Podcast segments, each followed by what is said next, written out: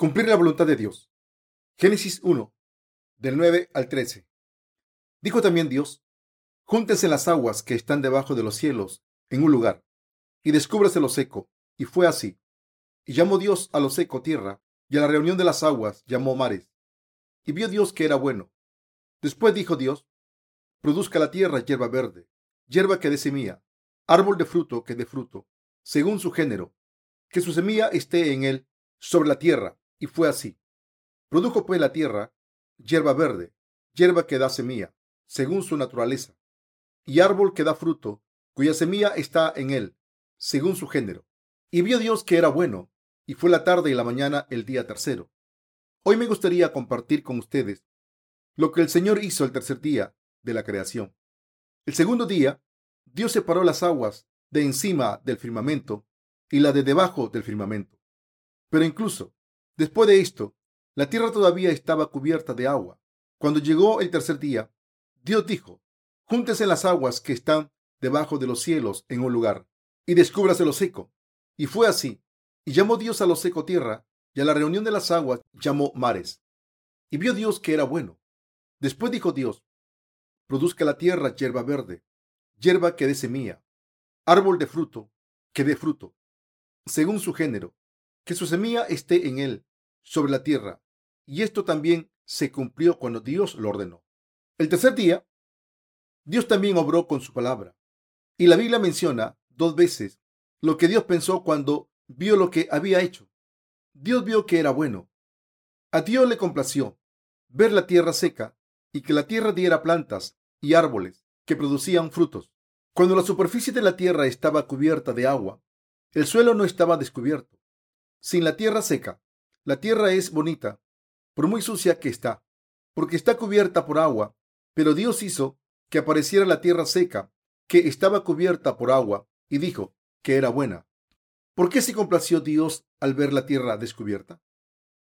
Dios también dijo, produzca la tierra hierba verde, hierba que dé semilla, árbol de fruto que dé fruto, según su género. La tierra se refiere a los corazones humanos, a la naturaleza pecadora de la humanidad. El corazón humano es extremadamente engañoso y corrupto. Es más sucio y malvado de lo que podemos imaginar. Sin embargo, entre toda esta gente no hay muchas personas que sepa que su tierra seca, corazón, es básicamente malvada. ¿De qué tipo de gente salen los frutos de la justicia en abundancia? La Biblia dice que los frutos de la justicia salen de los que saben que su naturaleza es malvada. Este principio es lo contrario del principio del mundo. En el mundo se dice que el corazón debe ser bueno y puro para recibir las bendiciones del cielo y dar muchos frutos. Muchas personas lo creen y lo practican.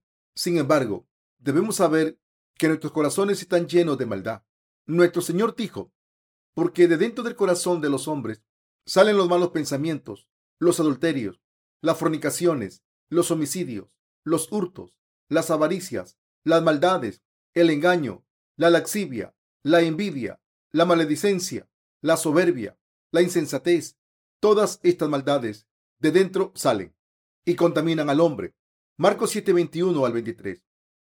Los que conocen su naturaleza pecadora son salvados, según dice la Biblia. Este pasaje subraya la necesidad de saber lo que hay en el corazón humano. Podemos recibir la remisión de los pecados, pero podemos o no dar frutos, dependiendo de si admitimos que los atributos pecadores de Marcos 7, 21 al 23 están en nuestros corazones o de si admitimos solo uno y negamos los demás. En otras palabras, todo depende de si creemos completamente en esta palabra que revela nuestra naturaleza. Y a través de la obra que completó el tercer día de la creación, Dios nos está mostrando claramente que el Evangelio produce frutos abundantes en los que saben que su naturaleza es sucia y malvada. Los pensamientos carnales de la humanidad son siempre malvados. Mi naturaleza carnal es asesina, soy un adúltero y estoy pervertido. Esta es mi naturaleza. A través de estas personas que admiten su naturaleza, Dios produce frutos espirituales. Como el pasaje de las escrituras describe, cuando Dios dijo, descúbrase lo seco, así ocurrió. ¿Por qué ordenó que se descubriese la tierra seca? La tierra estaba cubierta de agua, y por muy contaminada que estuviera, el agua de debajo del firmamento, el agua sigue siendo agua, y cuando todas las impurezas llegan al fondo, parece estar limpia. Sin embargo, al descubrir la tierra seca, Dios quiso que la humanidad descubriera su naturaleza. Lo que se implica aquí es que debemos saber que somos sucios y malvados, y que debemos ser salvados al creer en Jesucristo, y que a través de esta gente salen los frutos de la fe. ¿Dónde crecen mejor los árboles frutales? En campos llenos de abono. Los árboles frutales se refieren a las personas que han recibido la remisión de los pecados. ¿De quién salen los frutos del Evangelio? Dios dice que los frutos espirituales salen de los que conocen de verdad su naturaleza y reconocen la palabra de Dios tal y como es, y que se confiesan ante Dios según su palabra, diciendo, tengo deseos carnales, soy un ladrón, un adúltero, un pervertido, una persona llena de pensamientos malvados, orgullosa y estúpida. Jesucristo está diciendo, debéis saber lo sucio que son vuestros corazones. Él dice, en nuestros corazones hay pensamientos malvados, asesinatos, adulterios, robos, envidias, laxivia, insensatez, orgullo y otras cosas, a través de los que, a pesar de esto, no reconocer la palabra del Señor y no revelan sus pecados completamente, es imposible que crezcan árboles frutales o que se produzcan frutos. Esta gente que no revela su naturaleza completamente, incluso antes de recibir la remisión de sus pecados, no puede producir ningún fruto, porque los demás no pueden ser salvados gracias a ellos. En realidad, su hipocresía sale a la luz. Espiritualmente hablando, nunca es bueno escuchar a otros decir que ustedes son buenos y virtuosos. Sus naturalezas son como hemos visto anteriormente, y por eso sus virtudes se traducen en hipocresía. Dios nos está diciendo sois seres humanos malvados, sois adúlteros, envidiosos y ladrones, sois sucios y malvados, nada más que un montón de basura y residuos. Pero a pesar de esto, cuando nos miramos a nosotros mismos, no vemos esto, aunque admitimos una o dos debilidades. Nos gustaría insistir en que tenemos agua limpia. Incluso las aguas residuales pueden parecer limpias si están calmadas, ya que la suciedad se hunde y la capa superior queda limpia. Pero ¿significa esto que porque la superficie esté limpia, el agua está verdaderamente limpia? Solo parece limpia, pero está sucia y llena de todo tipo de gérmenes. Así es la hipocresía humana. El corazón humano es más malvado que cualquier otra cosa. Dios dice la verdad, que es completamente lo contrario a los pensamientos humanos. El que lo seco se descubriese significa que nuestra naturaleza se revela Dios nos está diciendo que producirá los frutos del Evangelio a través de los que, al creer en la palabra de Dios, se dan cuenta de quiénes son y lo admiten, sinceramente diciendo, tengo deseos asesinos en mi mente, un corazón lleno de adulterio, robos, fornicación, orgullo, insensatez y falso testimonio. Debemos admitir que lo que Dios declara sobre la naturaleza humana, engañoso es el corazón más que todas las cosas. Debemos admitir lo que Dios declara sobre la naturaleza humana. Engañoso es el corazón más que todas las cosas y perverso. ¿Quién lo conocerá? Jeremías 17:9. Una vez más, esto es lo opuesto a las enseñanzas del mundo. Mis queridos hermanos, pueden enorgullecerse del Evangelio y exaltar a Jesucristo solo si conocen su naturaleza malvada. Cuando no tienen nada de lo que alardear o nada en lo que sean buenos, pueden predicar a Jesucristo y enorgullecerse solamente de él. Aparte de lo que ha hecho Jesucristo, todo lo demás es sucio y malvado. Y los que lo saben lo testifican en cualquier lugar y en cualquier momento. Jesucristo ha salvado a una persona como yo de esta manera. Ustedes son el tipo de gente que aparece en Marcos 7 y deben ser salvados. Mis queridos hermanos, ¿creen que son seres malvados como Dios dice? ¿Creen que todo ser humano es así? Dios ha convertido a gente que antes era así en personas que pueden producir los frutos del Espíritu Santo. ¿Quiénes son los que no omiten su maldad? Son los que esconden todo tipo de suciedad en sus corazones, fingen ser virtuosos, van a la iglesia el día del Señor con la Biblia en sus manos y sonriendo, adoran fingiendo ser santos en la iglesia y hacen creer que viven una vida santa. Son los practicantes de la religión del mundo, los que producen los frutos de la hipocresía, mis queridos hermanos, ¿son los seres humanos capaces de vivir una vida santa y virtuosa? No, por supuesto que no. Dios nos dice, soy seres decadentes. Cuando la gente ama y sirve al mundo más que a Dios, ¿cómo puede vivir en santidad?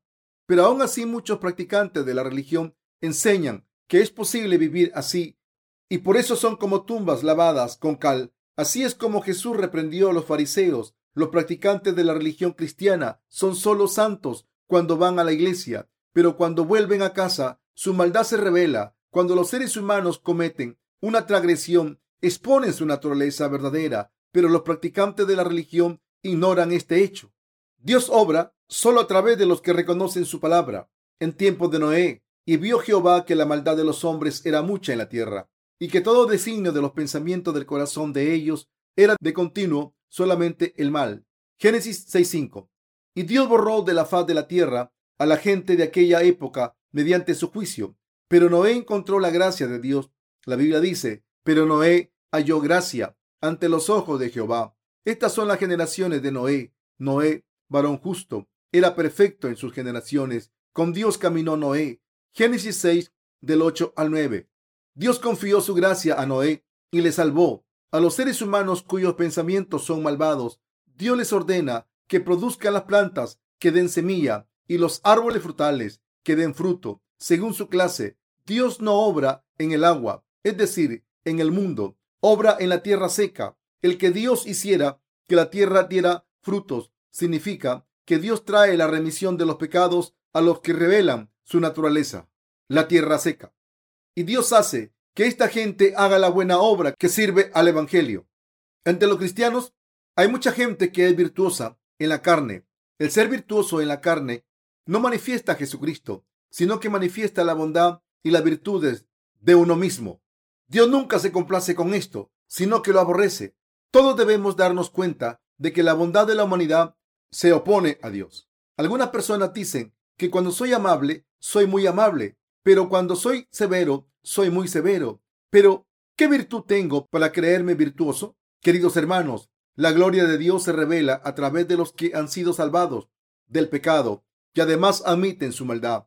Los que creen en la palabra de Dios tal y como es. Por el contrario, los que no creen en la palabra de Dios no pueden producir ningún fruto bueno. La justicia de Dios se manifiesta a través de los que saben que son los seres más sucios y viles.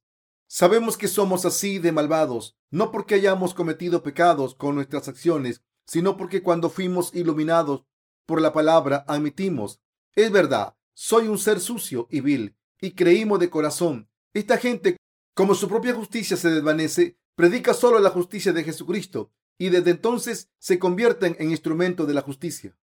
Les pido a ustedes, a los estudiantes de nuestra misión, nuestros ministros, predicadores del Evangelio y hermanos, y hermanas de todo el mundo que no pongan confianza en sí mismo o en otros creyentes, aunque nadie debe confiar en su propia carne. Muchos todavía piensan, yo soy diferente, pero todos los seres humanos son iguales.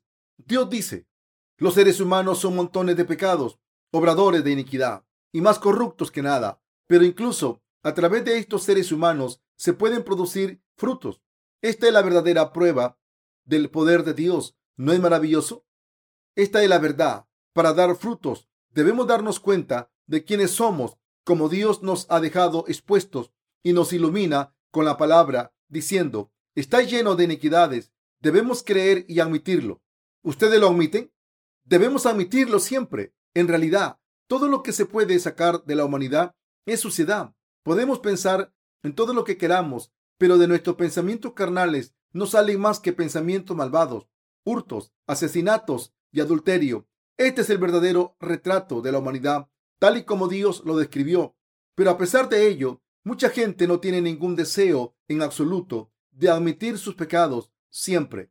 Y cuando no los hayan cometido con sus acciones, aunque el que nos creó nos dice que somos así, porque lo sabe todo sobre nosotros, no queremos admitirlo.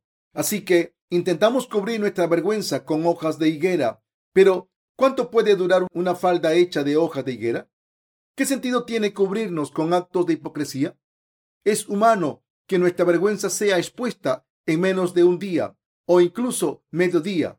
Dios dijo más de dos veces que era bueno ver la tierra descubierta y la tierra que daba semilla. A través de los que conocen su naturaleza, Dios produce los frutos de la justicia que predican que predican a Jesucristo, los frutos que son agradables a los ojos de Dios.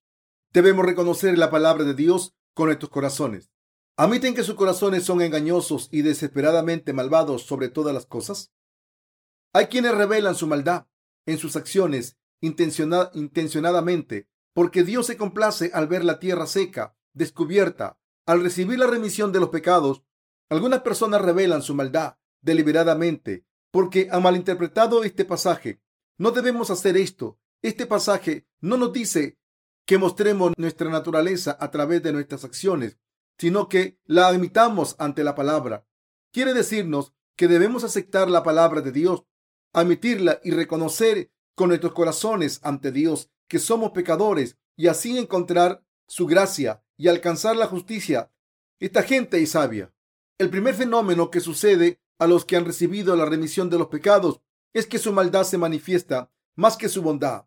He oído que algunas parejas que solían pelearse antes de nacer de nuevo se llegan a pelear aún más tras recibir la remisión de sus pecados. Así que, al haber recibido la remisión de los pecados, piensan, ¿por qué soy así? Quizás no haya recibido la remisión de mis pecados. ¿Por qué soy así ahora? Pero no se preocupen por su salvación si creen de verdad en el Evangelio del agua y el Espíritu. Dios está descubriendo la tierra seca en su vida diaria porque no han reconocido su palabra sobre su naturaleza fundamental.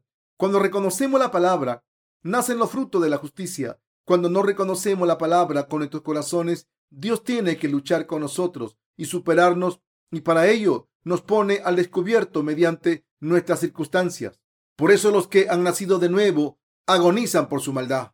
Por eso, mis queridos hermanos, debemos reconocer la palabra de Dios cuanto antes posible y creer en ella, especialmente en nuestra naturaleza. Entonces podemos vivir en la luz de la palabra de Dios, estar orgullosos del Evangelio y vivir juntos con el Evangelio y con Dios. Debemos reconocer la sustancia de la humanidad, pero algunas personas no conocen la sustancia de la humanidad y por eso, aunque escuchen el Evangelio, todavía intentan vivir virtuosamente y cuando esto parece imposible, acaban perdiendo su fe en la justicia de Dios. No se puede tener una vida de fe así. A través de la palabra debemos reconocer quiénes somos. ¿Lo entienden ahora?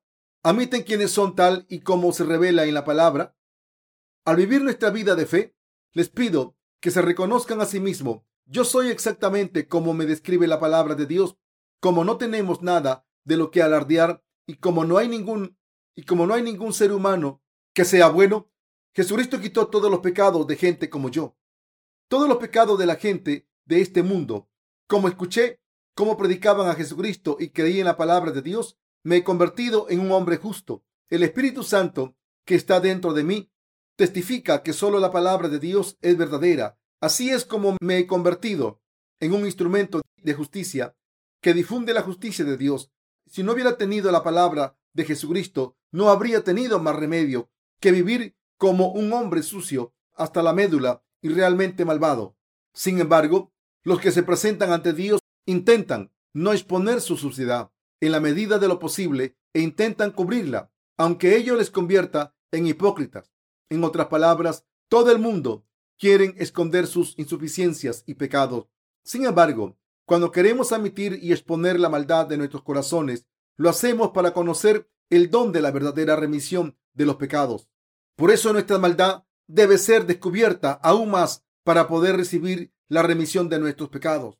En realidad, la maldad que todo el mundo tiene no puede ser detectada por uno mismo. Sin embargo, los que no revelan su maldad ante Dios no pueden recibir la remisión de los pecados que el Señor nos ofrece como su don. En el capítulo 8 de Juan se narra cómo una mujer fue sorprendida cometiendo adulterio y cómo Jesucristo perdonó sus pecados. De entre esta mujer, de entre esta mujer y todos sus acusadores, ¿quién fue bendecido para recibir la remisión de los pecados? Jesucristo dijo tanto a la mujer como a los que estaban a punto de apedrearla, quien esté libre de pecado, que tire la primera piedra. De hecho, Jesucristo les estaba diciendo, vosotros también sois pecadores como esta, como esa mujer. Sin embargo, como no admitieron sus pecados ante la palabra del Señor, se fueron y solo la mujer pudo recibir la remisión de los pecados. Esto significa que aquellos que no revelan su maldad ante Dios no pueden ser bendecidos para recibir la remisión de los pecados que Él les ofrece. Todo el mundo debe arrancar su maldad y presentarse sin nada ante Dios. Cuando Pedro conoció al Señor, confesó. Viendo esto, Simón Pedro cayó de rodillas ante Jesús, diciendo, Apártate de mí, Señor, porque soy hombre pecador. Lucas 5.8. Pero hay mucha gente que no conoce su verdadera identidad. Los fariseos eran este tipo de gente que no se daba cuenta de su maldad e intentaba esconderla. Cuando estaba a punto de ser revelada ante Dios, sus corazones no tenían fe en su justicia y por eso alardeaban de su propia justicia. La Biblia dice que esta gente intenta cubrir la justicia de Dios que constituye la verdad de salvación, porque intentan manifestar su propia justicia. Romanos 10.3. Ellos afirman que son diferentes, se acercan a Dios con su justicia humana y no pueden creer en la justicia de Dios y por eso acaban estando en contra de ella. En otras palabras, esta gente tiene demasiada justicia propia y acaba perdiendo mucho porque no pueden tener la justicia de Dios, fracasan en sus vidas de fe y no pueden ser salvados. Incluso hoy en día, Dios les dice a estas personas, lo sucias y malvadas que son, todos nosotros debemos presentarnos ante Dios, bajar nuestra cabeza y someter nuestro corazón y aceptar su justicia y creer en ella con acción de gracias. Los que temen a Dios someten sus corazones, exaltan su justicia y creen en ella. Los que conocen su propia naturaleza y tienen una fe humilde ante Dios recibirán grandes bendiciones porque se regocijan en la justicia de Dios. Los fariseos de hoy en día, los practicantes de la religión de hoy en día, deben examinar sus corazones y admitir su maldad cuando admiten, Dios, soy tan malvado, por favor, ten piedad de mí. El Señor los encontrará a través de la palabra de verdad. Muchos de ustedes habrán crecido oyendo muchos cumplidos de la gente. Qué buen chico eres, qué educado y qué guapo. Así que hasta este momento habrán pensado que eran así. La gente que piensa así no se conoce a sí misma, aunque estén ante Dios, y al final no pueden alcanzar la verdadera fe. Como tienen que fingir estar limpios, aunque haya toda clase de, de suciedad en ellos acaban convirtiéndose en practicantes de la religión y se revisten de hipocresía a medida que pasa el tiempo. Sin embargo, debemos darnos cuenta de que por naturaleza no somos tan buenos y justos. Dios declara que no hay nada bueno o justo en nosotros. Romanos 3:10 al 12.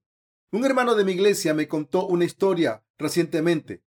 Su hermano tuvo que irse de casa para ir a la universidad y se fue a vivir en la ciudad donde estaba mi iglesia. Cuando volvía a casa de vacaciones, oía a sus padres decir, nuestro hijo está aquí, no podríamos haber tenido un hijo mejor. Pero cuando pasaba tiempo fuera de casa y veía quién era en realidad, se dio cuenta de que no era tan bueno o virtuoso, sino que era una persona sucia. Así que recapacitó sobre esto y se dio cuenta de que no actuaba mal mientras estuviese en su ciudad natal, porque había muchos parientes alrededor, y eso explicaba por qué sus padres creían que era tan educado. Pero cuando pasaba tiempo en una ciudad donde nadie le conocía, su naturaleza se revelaba. Así que este chico confesó que no podía evitar revelar su verdadera naturaleza, tal y como está escrito en Marcos 7. Cuando estamos en las circunstancias ideales, todos pensamos que somos virtuosos, pero cuando las circunstancias cambian, por ejemplo, cuando nos mudamos a otra ciudad, estamos solos, sin nadie que interfiera y nuestra naturaleza se revela y por tanto nos damos cuenta de lo malvados y sucios que somos. Sin embargo, lo que es asombroso es que una vez que Dios revela la maldad de alguien, empieza a obrar en su corazón. Cuando un granjero siembra en el campo, no siembra sin antes haber hecho unos preparativos. Primero ara el campo, saca las piedras, surca el campo y entonces siembra las semillas. Dios también obra de este modo. En otras palabras, cuando la maldad de nuestros corazones se revela, Dios empieza a obrar. Así que tenemos que darnos cuenta de que cuando las aguas que cubren la tierra se sequen, se descubrirá toda la suciedad. De ahí puede salir todo tipo de desperdicios, desde neumáticos viejos hasta bolsas de plástico, trapos, zapatos, paraguas rotos y harapos. También podríamos ver botellas de licor, latas de cerveza, botellas de whisky e incluso algunos aparatos eléctricos oxidados. Primero, Dios denuda el corazón humano y descubre su maldad, y desde ahí empieza a hacer su obra de salvación a través del Evangelio del agua y el Espíritu. Debemos entender lo que significa que Dios dijo, descúbrase lo seco, y por eso Él se complació. Nunca podemos ser aprobados por Dios por nuestra bondad humana, pero aún así, hasta este día, muchas personas creen que son virtuosas, no conocen su verdadera naturaleza y creen que están limpios. Se creen mejores. Se creen que son mejores que algunas personas. Son como la multitud que acusó a la mujer adúltera y que pensaba que era mejor que esta mujer. Los practicantes de la religión se abstienen de beber y fumar y por eso tratan como pecadores a los que fuman o beben. Pero, ¿qué hay de ustedes? ¿Creen que son mejores que alguien que va a un espectáculo de desnudos? No, no son mejores. Si son mejores, es porque viven en la iglesia de Dios y creen en la palabra de Dios y la siguen en sus vidas. Si no hubieran nacido de nuevo y solo hubieran vivido una vida religiosa en este mundo, serían igual que una persona que no cree. Por eso Dios descubre la tierra seca y después obra en esa tierra, en esa tierra descubierta. De todas las obras que Dios hace en nosotros, lo primero que hace es romper nuestra actitud de creer que somos buenos y virtuosos. Nos quita nuestra confusión y conceptos erróneos. Dado que la naturaleza humana es sucia y malvada, ¿cómo podemos vivir una vida de fe sin darnos cuenta? Cuando vivía mi vida de fe antes de nacer de nuevo, yo también era alabado por mi congregación, por mi bondad, y era reconocido como un creyente ejemplar. Así que empecé a pensar lo mismo. Sin embargo, era atormentado constantemente por los pecados que cometía en secreto. Fue más tarde, después de nacer de nuevo, a través del Evangelio del agua y el Espíritu, y después, que después de que mi falsa concepción sobre mí mismo desaparece, cuando pude vivir una vida de fe correcta. Y después de que mi falsa concepción sobre mí mismo desapareciese, cuando pude vivir una vida de fe correcta. Cuando se quita el agua de la tierra, su maldad se revela. Toda la hipocresía que las religiones del mundo buscan y apoyan se revela. Así que cuando dejamos de lado nuestra, nuestra falsa justicia, Dios empieza a obrar en nuestras vidas con su palabra y nos hace producir los frutos de la salvación.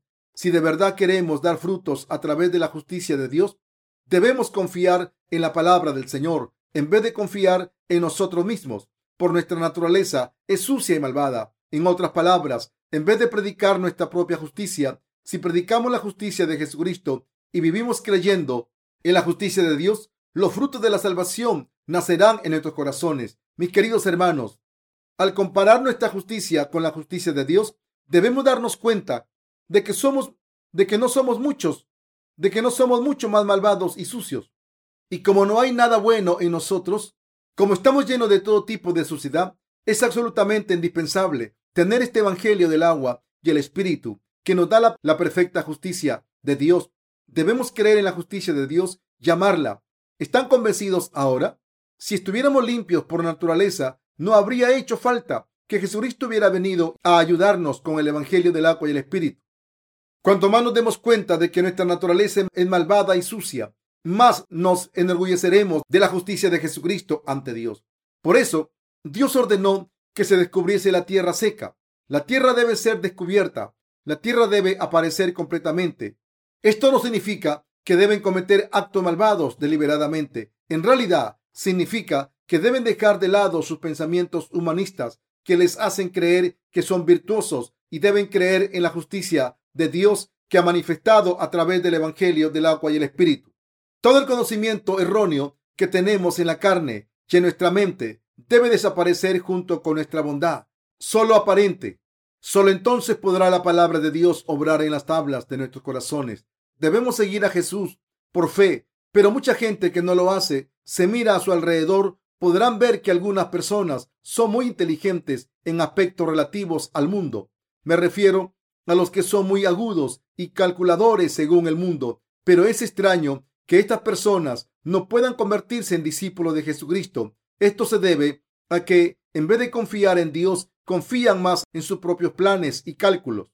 Esta gente debe dejar de lado su maldad. Probablemente ustedes conozcan a personas que tengan virtudes humanas.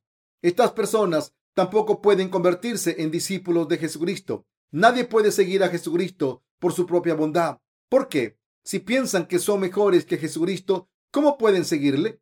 Estas personas solo pueden convertirse en discípulos de Jesucristo si dejan de lado su bondad y su orgullo. Solo los que han dejado todo pueden contestar, sí, Tiene razón, Señor.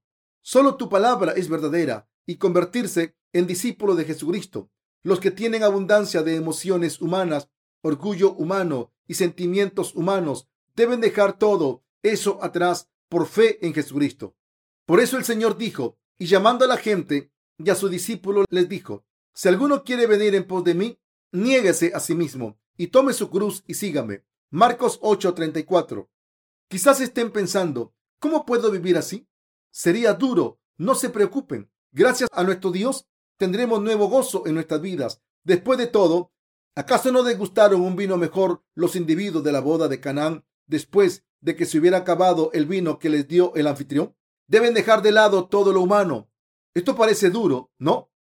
Pero no lo es. Sus vidas estarán llenas de alegría pura y espiritual.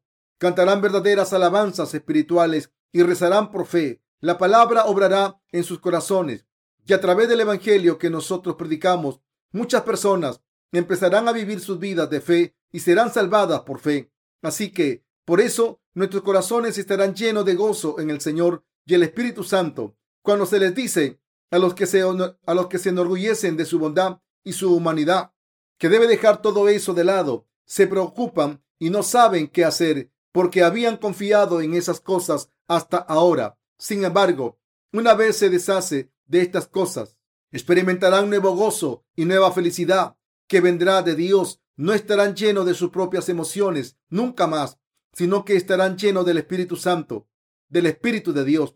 Mis queridos hermanos, debemos abandonar las cosas antiguas. Dios le dijo a Abraham, pero Jehová había dicho a Abraham, vete de tu tierra y de tu parentela y de la casa de tu padre a la tierra que te mostraré. Génesis 12.1. Del mismo modo, Dios quiere que nos deshagamos de las cosas antiguas. Volvamos al pasaje de las escrituras de hoy y veamos lo que Dios hizo por nosotros el tercer día. Dijo también Dios, júntense las aguas que están debajo de los cielos en un lugar y descúbrase lo seco. Y fue así. Y llamó Dios a lo seco tierra y a la reunión de las aguas llamó mares. Y vio Dios que era bueno. Génesis 1 del 9 al 10. El ministerio de separación de Dios. El tercer día, Dios siguió separando. Ese día separó la tierra, separó la tierra firme del agua e hizo que la tierra se descubriera al reunir todas las aguas de debajo del cielo en un solo sitio. Separó la tierra seca del agua. En otras palabras, Dios quería que algo dentro de nuestros pensamientos y corazones se separara.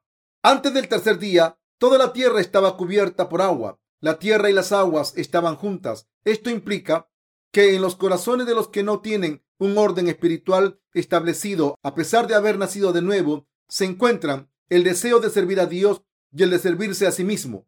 Pero ¿qué si uno vive su vida de fe en estas condiciones? Así que, si uno vive su vida de fe en estas condiciones, acabarán yendo de un lado para otro. En ocasiones vivirá por sí mismo y en ocasiones por Dios. Hay mucha gente que pasa toda su vida así.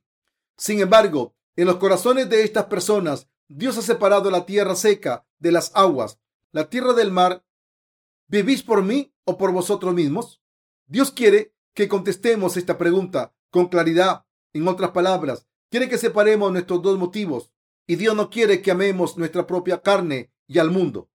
Incluso entre aquellos de nosotros que hemos recibido la remisión de los pecados, hay gente que vive así, cuyo objetivo en la vida está confuso. Muchas personas, aunque hayan recibido la remisión de los pecados, fingen vivir por Dios mientras disfrutan de este mundo, tratando de satisfacer ambos lados. Algunos obreros que han vivido toda su vida para servir al Evangelio han hecho las maletas y han salido al mundo. Una de las cosas que suelen decir cuando nos dejan es, yo también quiero vivir libre, pero ¿Acaso no tenemos libertad si vivimos para servir al Evangelio? En realidad, hay mucha más libertad. En sus corazones, su amor propio está mezclado con su amor por Dios y por ello acabaron muriendo espiritualmente.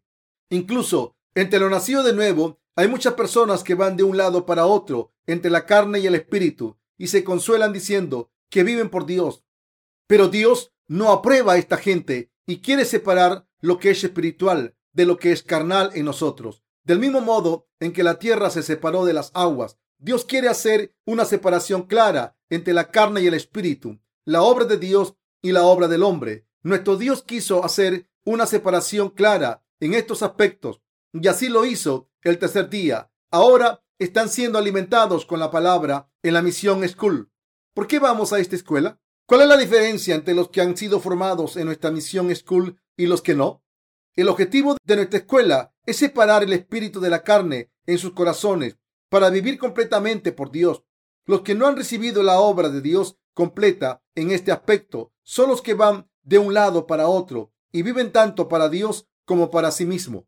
Para estas personas, la obra del tercer día todavía debe ser completada, como ahora les he enseñado. Deben saber que aprender la palabra solo intelectualmente no lo es todo. En primer lugar, deben poner un cartel en sus corazones que diga, ¿por qué debo vivir? Deben asistir a clase y a los otros cursos de formación de nuestra escuela diciendo, voy a vivir por Dios. Voy a ofrecer libremente mi cuerpo, mi tiempo y cualquier otra cosa si sirve para difundir el Evangelio de Dios. Dios quiere que nos decidamos a vivir solo por Él y por su Evangelio. Por eso nos pide que expliquemos por qué vamos a vivir. Esta obra de separación debe completarse en nosotros. Debemos diferenciar lo que es espiritual de lo que es carnal. Esta obra debe completarse en los corazones de los nacidos de nuevo sin falta. Solo cuando esta obra se completa podemos empezar a dar frutos. Sin esta obra no podemos dar frutos. Si alguien tiene un pie en el mundo y otro en Dios y vive su vida de fe yendo a un lado a otro, Dios no podrá obrar en su corazón. Una vez recibimos la remisión de nuestros pecados, debemos decidir si viviremos por Dios o por nosotros, por el mundo o por Dios. Debemos escoger una de estas dos opciones. Debemos escoger porque los justos no pueden vivir por el mundo. Quite las impurezas de su fe en la gracia de Dios. La Biblia dice, de modo que si alguno está en Cristo, nueva criatura es. Las cosas viejas pasaron. He aquí todas son hechas nuevas. Segunda de Corintios 5, 17. De ahora en adelante, los que somos nuevas criaturas debemos vivir por Dios, por lo que es justo. Vivir solo por Dios es espiritual, mientras que intentar satisfacer los deseos carnales es carnal.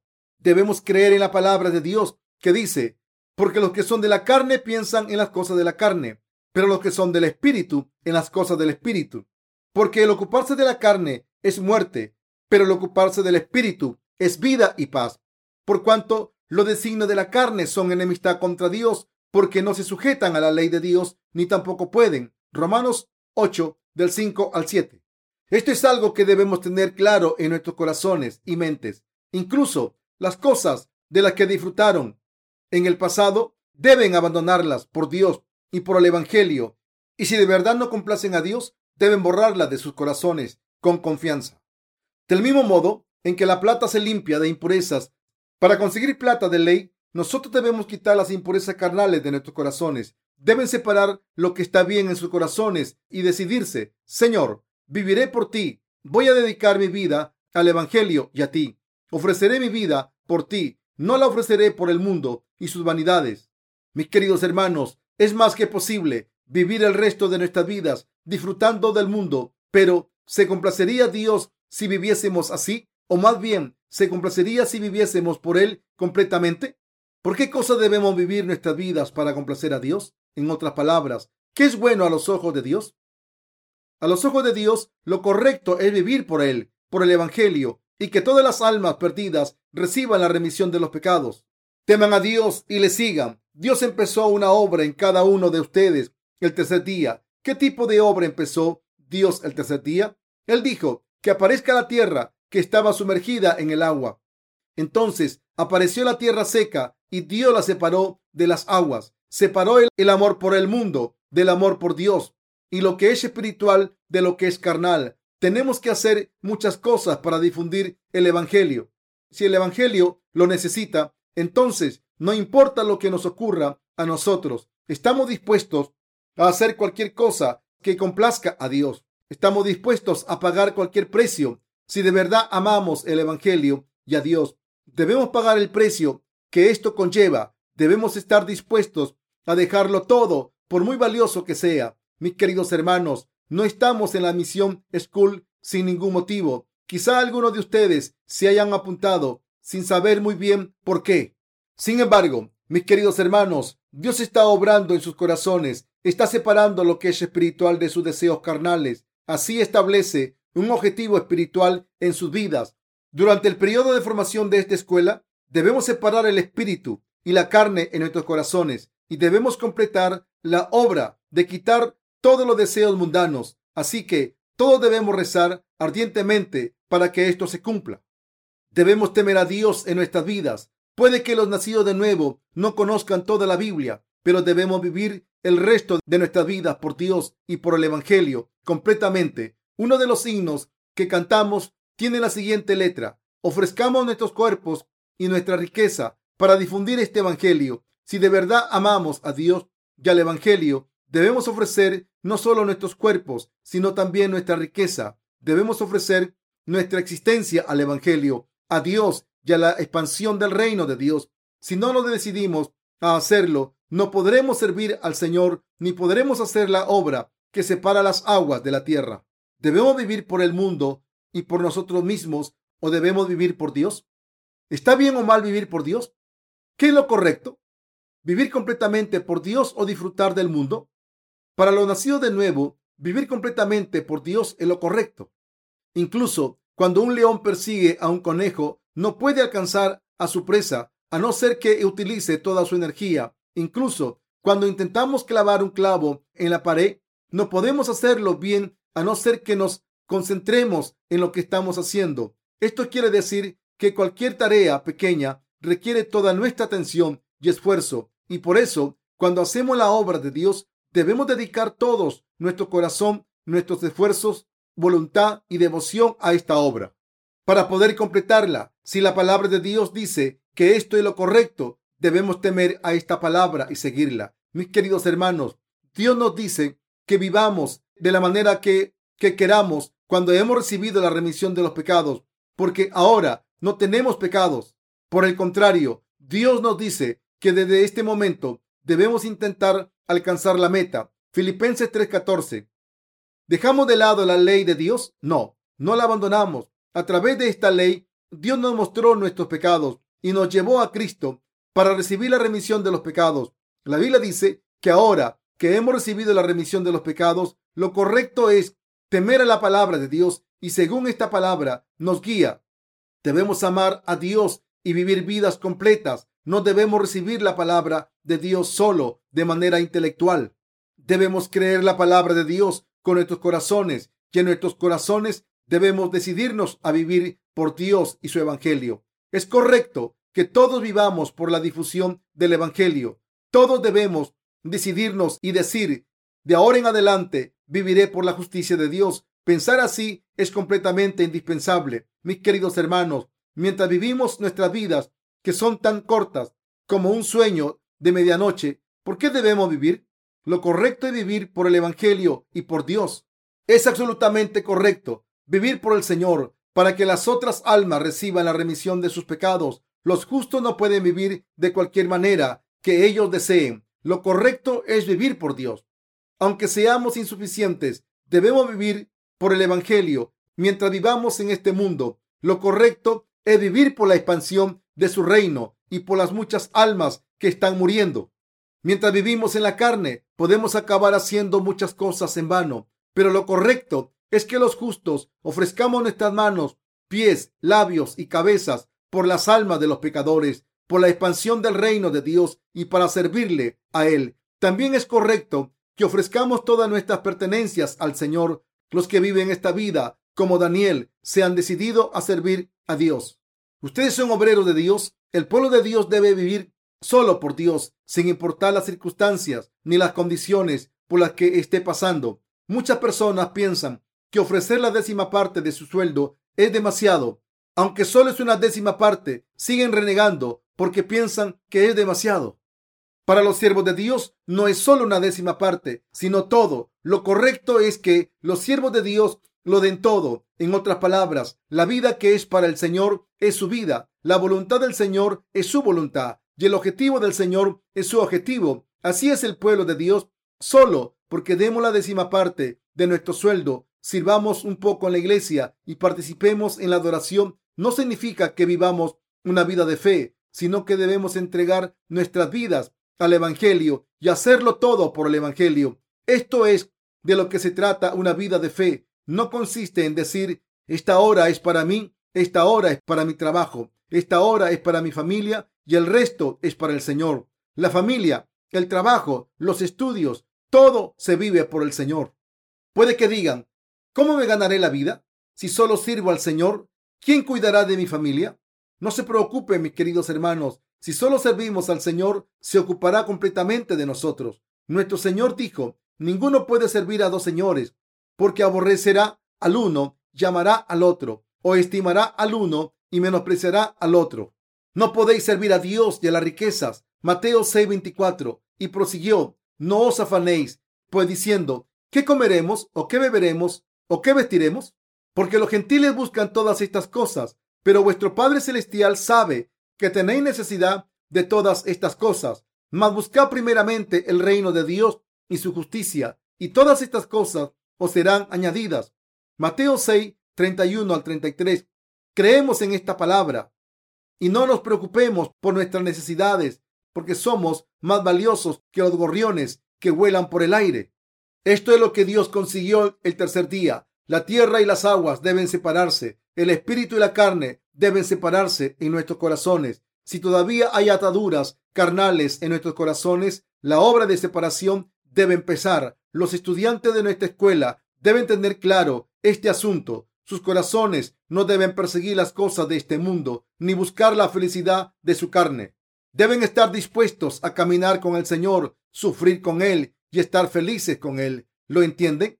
Somos soldados del reino de los cielos. Nuestros corazones deben estar dispuestos ante Dios. Si un ejército tiene cientos de miles de soldados y no lucha por su rey y su nación, todos esos soldados serán inútiles. Solo malgastarán los recursos militares y vaciarán las arcas de su nación.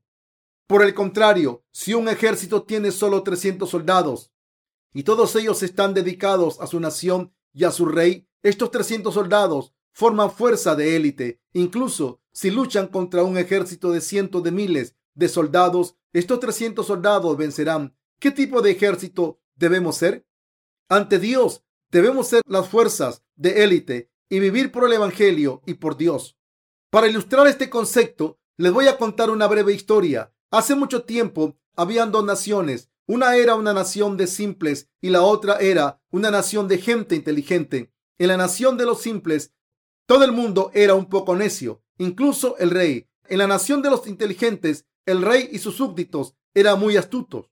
Un día las dos naciones fueron a la guerra. Cuando el rey de la nación inteligente dijo al ataque, sus soldados no le hicieron caso y dijeron, Su Majestad, no podemos atacar ahora. Sería mejor esperar un poco más. El rey de la nación de simples ordenó al ataque. Al oír esto, sus soldados se lanzaron al campo de batalla sin importarles si iban a morir.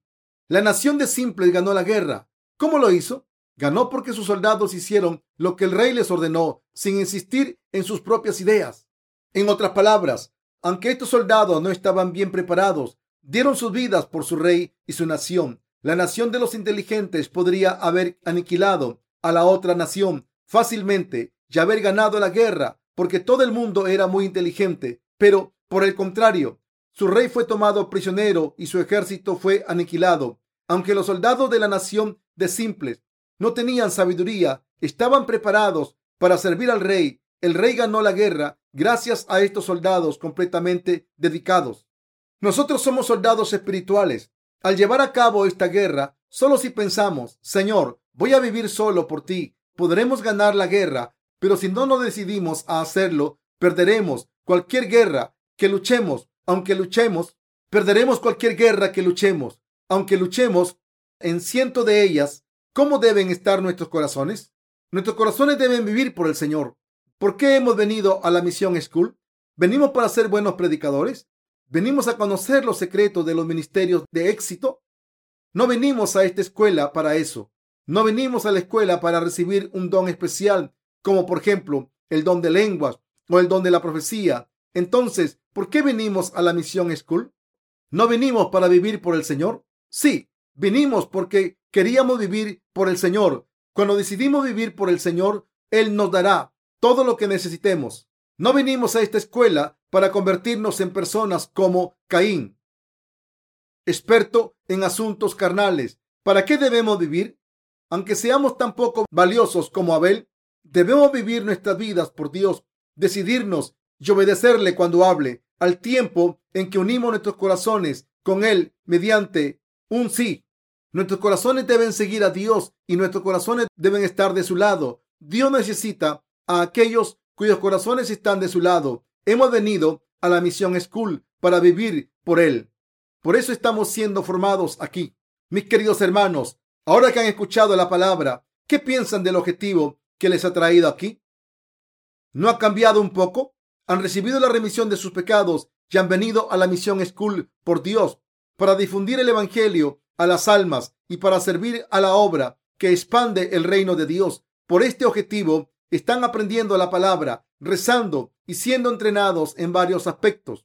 Por eso los que vinieron a esta escuela no deberían tener demasiados pensamientos propios. En esta escuela nuestros pensamientos propios desaparecen. Los que piensan demasiado por su cuenta o se preocupan por asuntos personales e individuales no están cualificados para ser soldados de Dios. Aunque seamos insuficientes en la carne, como estamos en este ejército conjunto, cuando nuestro Señor, que se ha convertido en nuestro Rey, diga al ataque, nosotros debemos estar preparados para atacar sin hacer preguntas y obedecerle en cualquier caso. Nuestro Dios nos ha elegido para hacernos obreros suyos.